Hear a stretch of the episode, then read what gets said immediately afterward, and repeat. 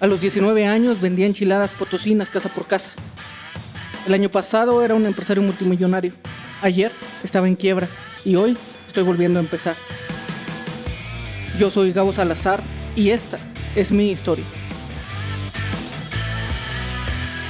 El objeto de la oratoria no es la verdad, es la persuasión. Bienvenidos a este, el penúltimo, señores. Casi nos despedimos ustedes y yo. El penúltimo capítulo de Negocios, Poder y Dinero. Y el día de hoy te vamos a hablar de la persuasión. Y en este momento espero que con todos los podcasts que ya tienes ahí, con todas las herramientas, casi 19 herramientas, casi 19 historias mías, casi 19 trozos de mi vida, casi 19 lecciones, para que puedas dominar el mundo y el arte de los negocios, poder y dinero, el día de hoy ya seas un cabrón. Ya de veras no tengas esa venda en los ojos, ni tengas esa ancla en los pies, ni tengas ese grillete en las piernas, ni tengas esas esposas en los brazos, ni tengas ese maldito miedo que te ata. Que ahora sí entiendas el mundo y que ahora sí dejes de ser una pieza y empieces a ser un jugador. Que veas las reglas, que las transgredas, que puedas jugar en el tablero, que estés avanzando. Que ganes que acumules, que empieces a hacer negocios para generar dinero y eventualmente tener poder. Porque sí, señor, eso es lo que necesitas tener. ¿Sabes qué me encantaría? Me encantaría que todo este podcast, y ahora sí no hablo de este capítulo, sino de absolutamente todo este podcast, obedezca a este capítulo.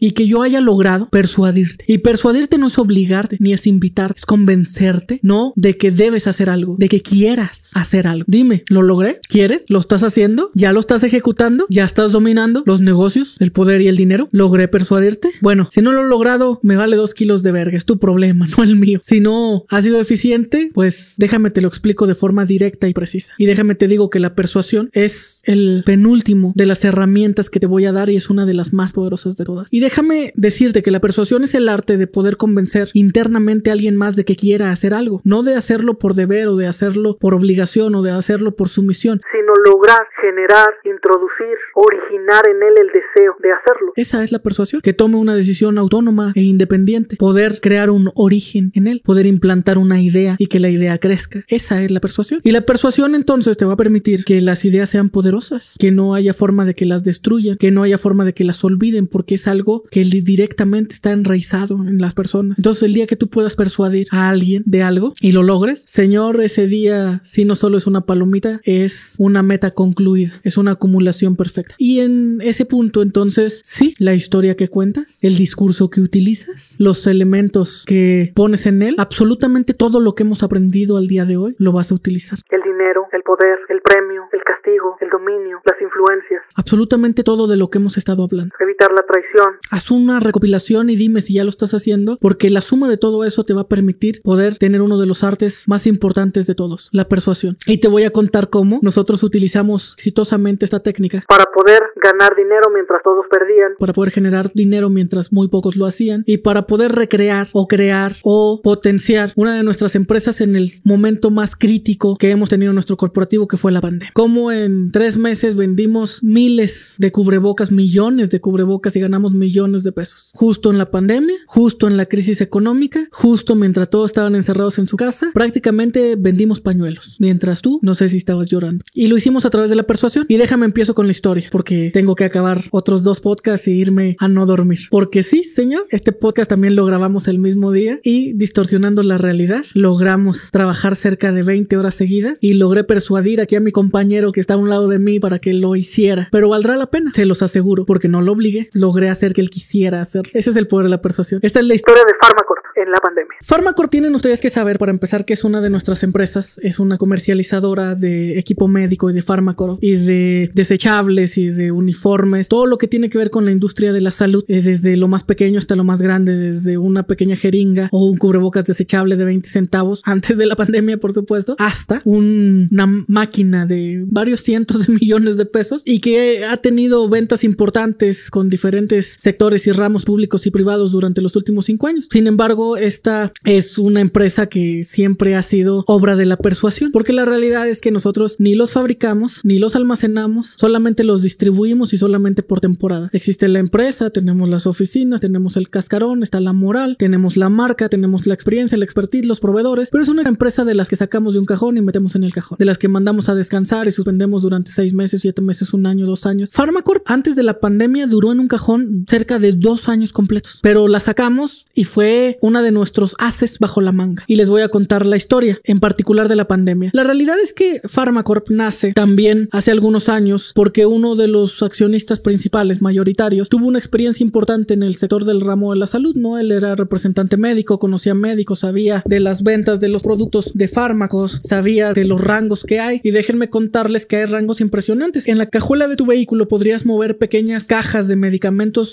súper especializados y tres o cuatro cajas podrían valer varios miles de millones y podrías tener un rango muy importante y muy impresionante en ese punto. Entonces imagínate, ¿no? Nada más que esta es una de las cuestiones y de las cosas que se vende y se coloca a través de sistemas muy específicos y nosotros siempre hemos utilizado el sistema del dominio de las influencias. Por supuesto. Entonces, este socio siempre se ha encargado de potenciar Pharmacorp y de promoverla y de andar buscando oportunidades y bueno, en esta ocasión no fue la excepción. ¿Qué hizo? Pidió, levantó la mano y dijo, ¿sabes qué? Yo quiero ponerme a vender ahorita. Está el boom de los cubrebocas, está la especulación. Vamos a ponernos a vender los cubrebocas. Vamos a la Ciudad de México en donde está sucediendo absolutamente todo. Vamos a invertir algo de dinero, el mínimo, y vamos a especular y vamos, sí, a aprovechar las circunstancias y vamos, sí, a hacer una buena cantidad de lana. Y se fue, estuvo durante un mes y medio, más o menos, dos meses y no tuvo grandes resultados. Yo la verdad es que nunca me ha gustado mucho el ramo, no es mi especialidad, eh, pero bueno, somos muchos en el corporativo y siempre hacemos muchas cosas. Entonces, pues se le dio la oportunidad, se fue, se movió. Yo no quería participar mucho de lleno, pero ¿qué crees que pues vino la pinche pandemia encabronadamente? Y tuvimos que cerrar prácticamente el 80 o el 90% de nuestras empresas.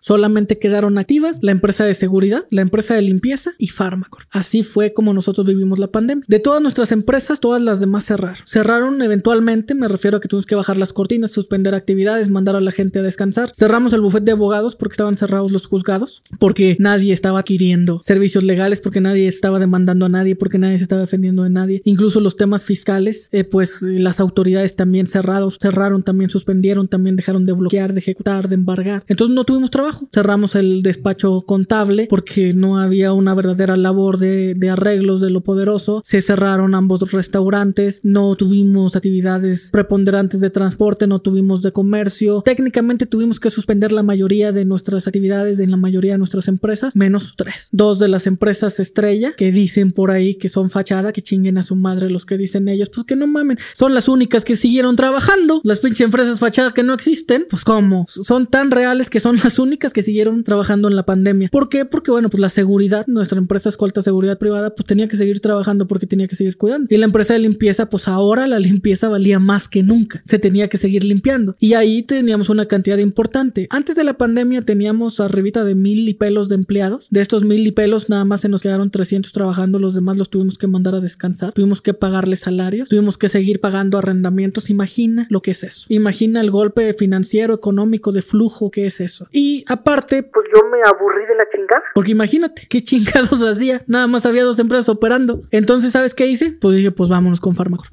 Vámonos a especular, chingue su madre. Y agarré y nos fuimos a México y me uní al equipo y empezamos a ver. Y la realidad es que empecé a aplicar toda la experiencia sobre el dominio de la creación del imperio que les anuncio. El siguiente podcast que vamos a crear va a tener por nombre.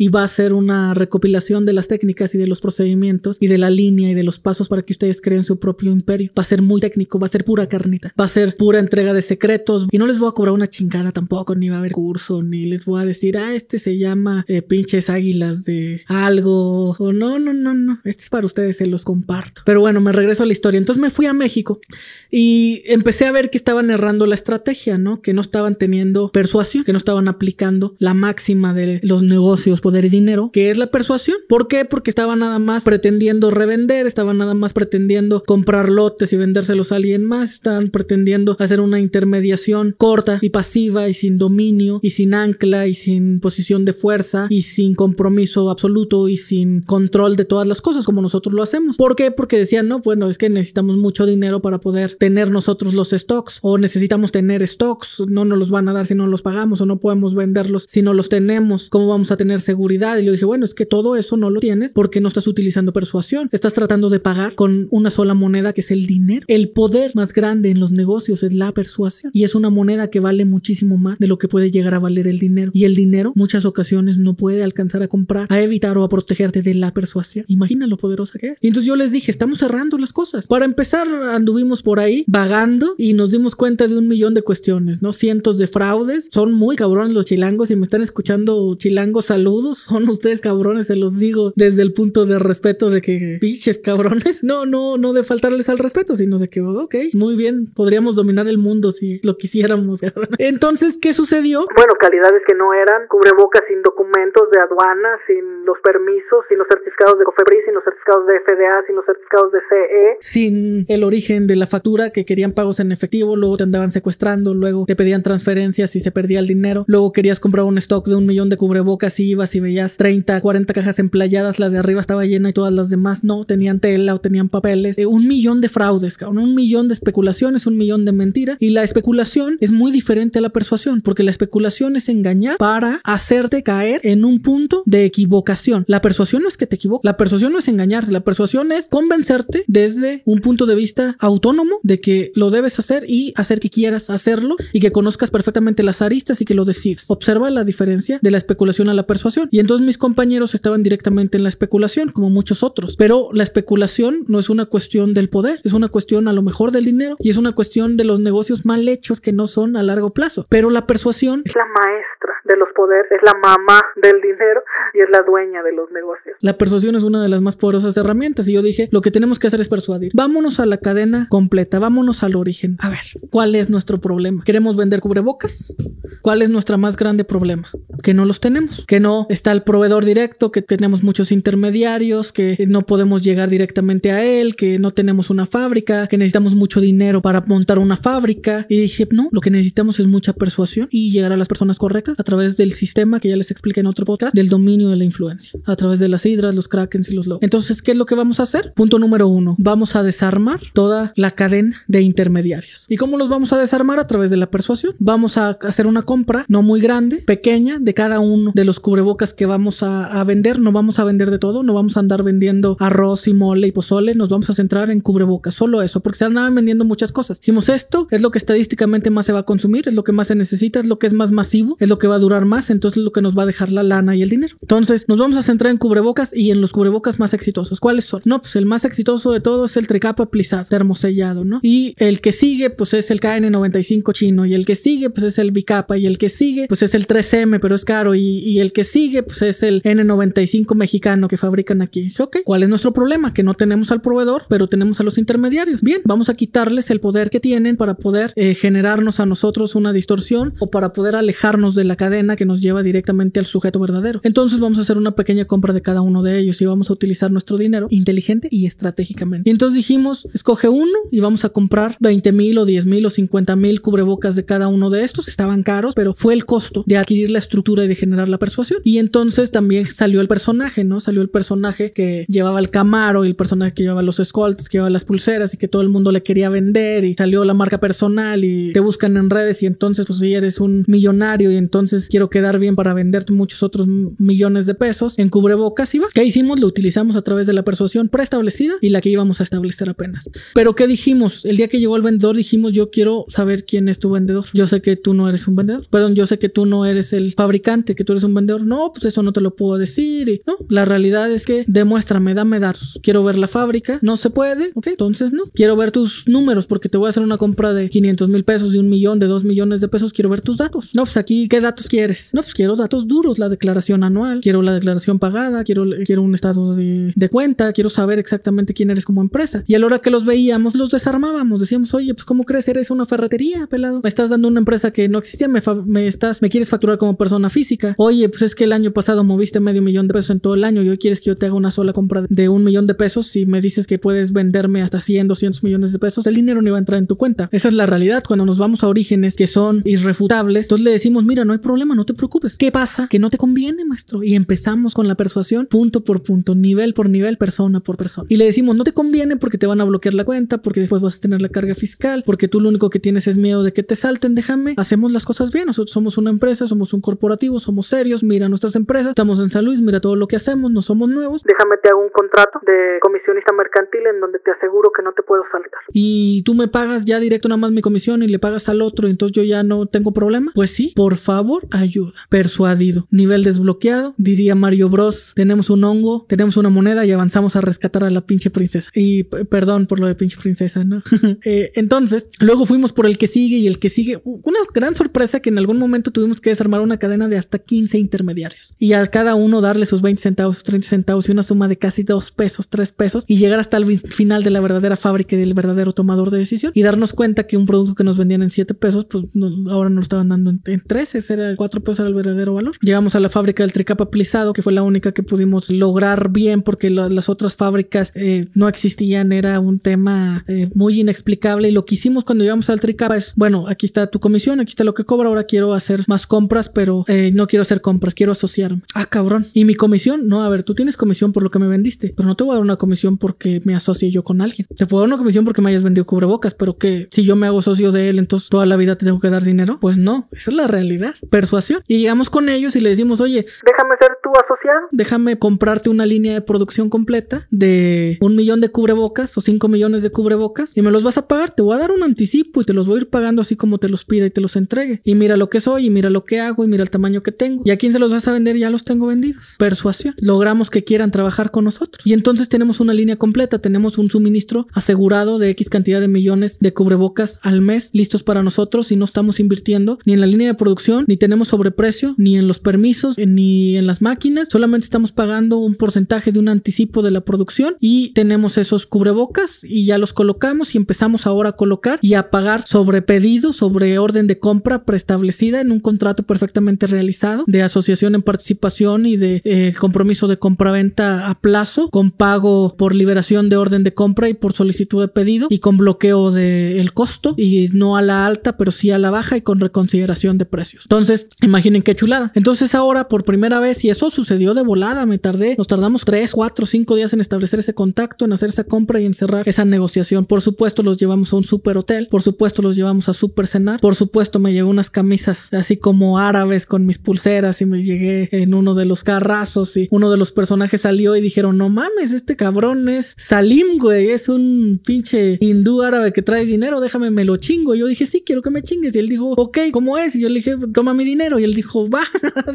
Persuasión. Entonces, teníamos la primera fábrica. Y teníamos una fábrica. ¿Qué hicimos después? Como no encontramos las otras, empezamos a ir más allá y dijimos, ¿sabes qué? Que los que ya tienen fábricas, ¿cómo las hicieron? No, pues la realidad es que muchos las transformaron. ¿Cómo que las transformaron? Empezamos a investigar, ¿no? Sí, antes hacían mandiles, antes hacían cachuchas. Pues claro, tienen las mismas máquinas, tienen los mismos cortes, ya nada más empiezan a hacer otro tipo de producto. Entonces empezamos a buscar algunos, algunos estaban transformando, unos acababan de empezar, les vendimos la misma historia, les compramos su historia, fuimos permisivos y tuvimos un intercambio, tuvimos una negociación, ya les expliqué ese tema de la negociación, ya les expliqué ese tema del dominio. Hicimos lo mismo, pero con estas otras dos fábricas, una fábrica de un tapaboca, un cubreboca bicapa y un cubreboca N95, lo que hicimos fue comprar toda la producción. Dijimos, ¿cuánto produces? No, pues yo produzco, producían ahí poquito, un millón o seiscientos o ochocientos mil cubrebocas al mes. Nosotros vimos el rango, el ratio que íbamos a tener de oportunidad de venta y dijimos, esto es de al menos unos tres o cuatro meses. Entonces te compro tu producción de cinco meses. Toda, sí, pero en asociación. No te la voy a pagar toda. Te voy a dar dinero y no es un anticipo. Es capital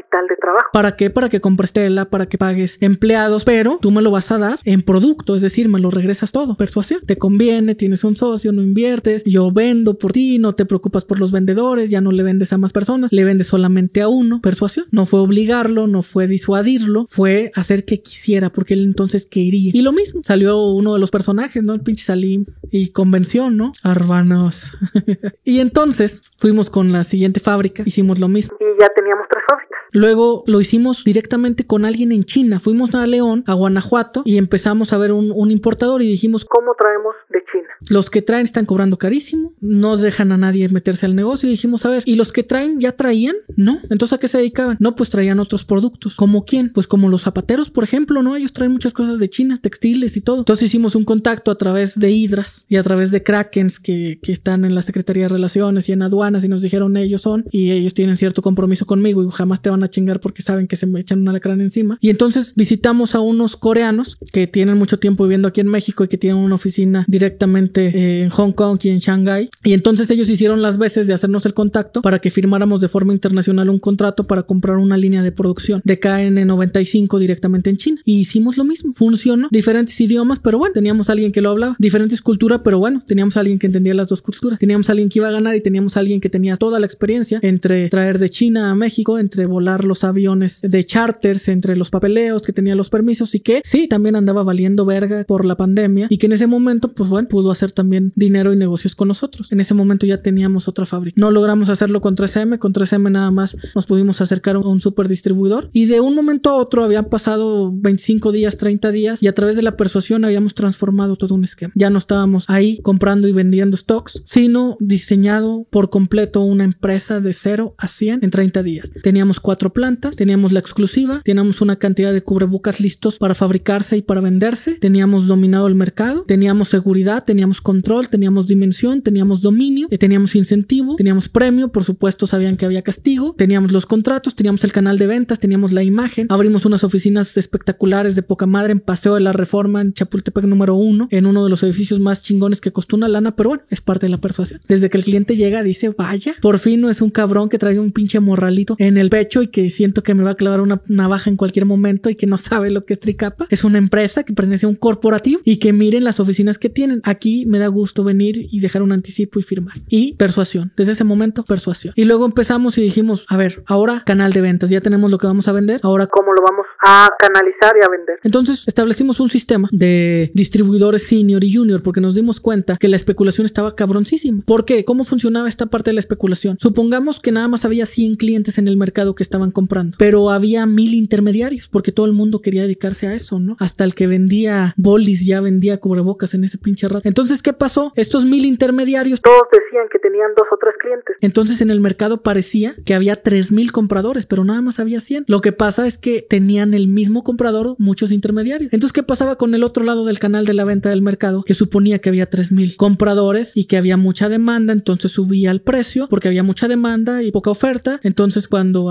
sucede eso, pues suben los precios. Pero al subir los precios y al solamente haber 100 compradores, ellos al final del otro lado dicen, oye, no, pues está muy caro. Eh, empiezan a quedarse. Los otros, como creen que hay mucha demanda, empiezan a comprar muchísimo material, empieza a encarecerse y se empieza a hacer un ciclo súper malo para todo el mundo. Entonces nosotros dijimos, a ver, nosotros necesitamos control y necesitamos dominio. Entonces vamos a establecer persuasión y reglas, ¿no? La primera persuasión es que te vamos a pagar con algo que también se va a llamar seguridad y posición. Vamos a decir y te vamos a dar la categoría y te vamos a cobijar con la empresa. A partir de ahora no eres un intermediario y te vamos a hacer ver chingón. Eres un distribuidor senior. Eres el dueño de Puebla, eres el dueño de San Luis, eres el dueño de Guadalajara, eres el dueño de Monterrey y todo lo que se venda ahí pasa por ti. Y tú puedes meter a la cantidad de distribuidores junior por debajo de ti que quieras. Y quien quiera ser un distribuidor senior tiene que vender X cantidad de cubrebocas. Y entonces, si se dan cuenta, ahora tenemos De un momento a otro teníamos 200 vendedores y no pagábamos un solo peso de salario. ¿Cómo? A través de la persuasión, de que ellos quisieran. De repente todos esos que nos habían querido chingar antes con los, con los stocks y que ya se los habían chingado también, estaban amontonados en nuestras oficinas queriendo registrarse y pasar la prueba como distribuidor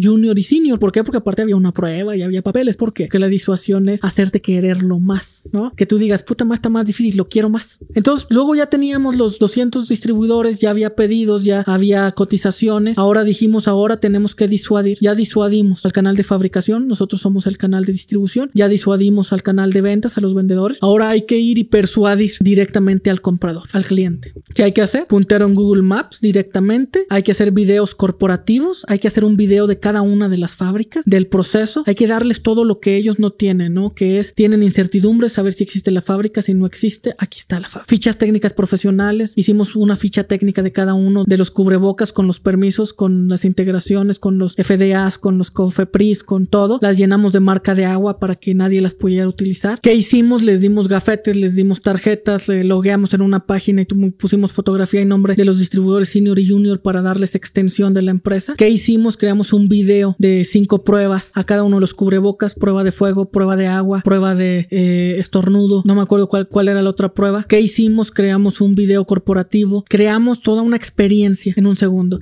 ¿Qué hicimos? Todos los cubrebocas tenían nuestra etiqueta, tenían nuestra marca, se metían en una caja que decía nuestra marca, decía Pharmacorp, y esa se embalaba eh, en un corrugado que también decía Pharmacorp. Entonces eh, nos llevamos una de la empresa de transporte que no estaba trabajando, mandamos a quitarle los logotipos de Móvil y al otro día la teníamos en la Ciudad de México y le estaban poniendo logotipos de Pharmacorp. Entonces la experiencia era total. Imagina tu experiencia. Tú tenías un intermediario que decía hay un stock aquí y acá y mira yo lo conozco y se va a vender y no tiene papeles y la chinga. Contra la experiencia de Pharmacorp, que qué era, la podías buscar, podías saber el corporativo, una persona con una cantidad importante de seguidores y con reconocimientos era el presidente, lo podías conocer, estaba directamente trabajando ahí, tenía oficinas en reforma, en un super edificio, en un super lugar, la podías encontrar en internet en un segundo, podías ver su historia, entrabas y veías los productos que manejaba, veías la dirección de las fábricas, ibas a las fábricas a querértelo saltar y te decía, no, discúlpeme, pero yo soy propiedad de Pharmacorp y tiene que ir a las oficinas, no había forma de que nos saltaran y eso generaba una sensación de alivio encabronada, porque decían, es que esto es de verdad, y luego pedías una cotización o alguien se te acercaba y te decía, yo soy distribuidor junior y él es mi senior y si querías podías verlos con fotografía en la página y te daban una tarjeta diferente a los otros vendedores. Podían ir a la oficina, podían ver pruebas, decían, oye, quiero varias pruebas, sí. Se les mandaba una bolsita con uno o dos o tres cubrebocas de cada uno gratis. Si querían más de 10 ya se les cobraban. Y decían, oye, quiero ver papeles. Sí, aquí están los papeles del corporativo. ¿Cuánto vendiste el año pasado? Se utilizó la empresa directamente, la más grande del corporativo, la que había facturado 200 millones de pesos en un año anterior y dijo, oye, pues 200 millones de pesos sí me suena para yo depositarte 20. Claro que sí me suena. Muy bien. Es una empresa que tiene 5 años. Es una marca registrada en el INPI. Claro que sí me suena. Persuasión. Imagina la experiencia que cuando comprabas o cuando lo veías estaba en su propia caja, tenía su propia etiqueta. Imagina eh, la persuasión de que cuando te llegaba y te decíamos no tiene costo si es en la zona conurbada de aquí o de ciertos lugares y llegaba una camioneta con los logotipos de Pharmacorp. Era toda una experiencia y la repetías y la repetías. Lo creamos en 30 días, lo explotamos otros 90, después lo desarmamos porque se acabó la especulación, rellenamos el canal de ventas, quienes vendimos, vendimos y luego ya el precio se fue otra vez hacia abajo. La realidad es que no es algo que me enorgullece por completo decir, pero bueno, la realidad es que así era y nosotros no lo hicimos, no lo creamos, tratamos de ser lo más responsables, pero dentro de la especulación de una u otra forma tuvimos cabida. ¿Por qué? Porque eh, un cubrebocas que vale 20 centavos, pues lo estuvimos vendiendo en 7, 8, 9 pesos. Una mascarilla que vale 5, 10, 15 pesos, lo estuvimos vendiendo hasta en 200 pesos. Pero bueno, la realidad es que la especulación tiene una cola muy larga y venía desde los grandes países y de los grandes fabricantes y desde los textiles y las telas y los permisos. Pero bueno, esa es otra historia. ¿Qué pasa aquí? Persuasión, persuasión, persuasión, persuasión. Nosotros en la pandemia, mientras todos perdían, mientras todos estaban escondidos, mientras nadie ganaba, mientras nosotros mismos andábamos valiendo madre, en la Ciudad de México anduvimos con uno de los personajes preferidos, con Salim, dándonos vuelta por ahí, conociendo gente, haciendo networking, armando una empresa de 0 a 100 en 30 días, generando millones de, eh, de piezas en ventas y millones de, de pesos eh, en ingresos y en ganancias en escasos 90 días. Esa es la historia de Pharmacorp y de la pandemia, resumida. Si quieres ver la veracidad, si no me crees, te invito a que la busques. Chécala, mira los videos, mira las fábricas, mira todo y tú dime, ¿comprabas o no comprabas? ¿Qué tal? Te aseguro que si me regalas 30 minutos buscando Pharmacorp, podrías quedar persuadido. ¿Y tú persuades o te persuades?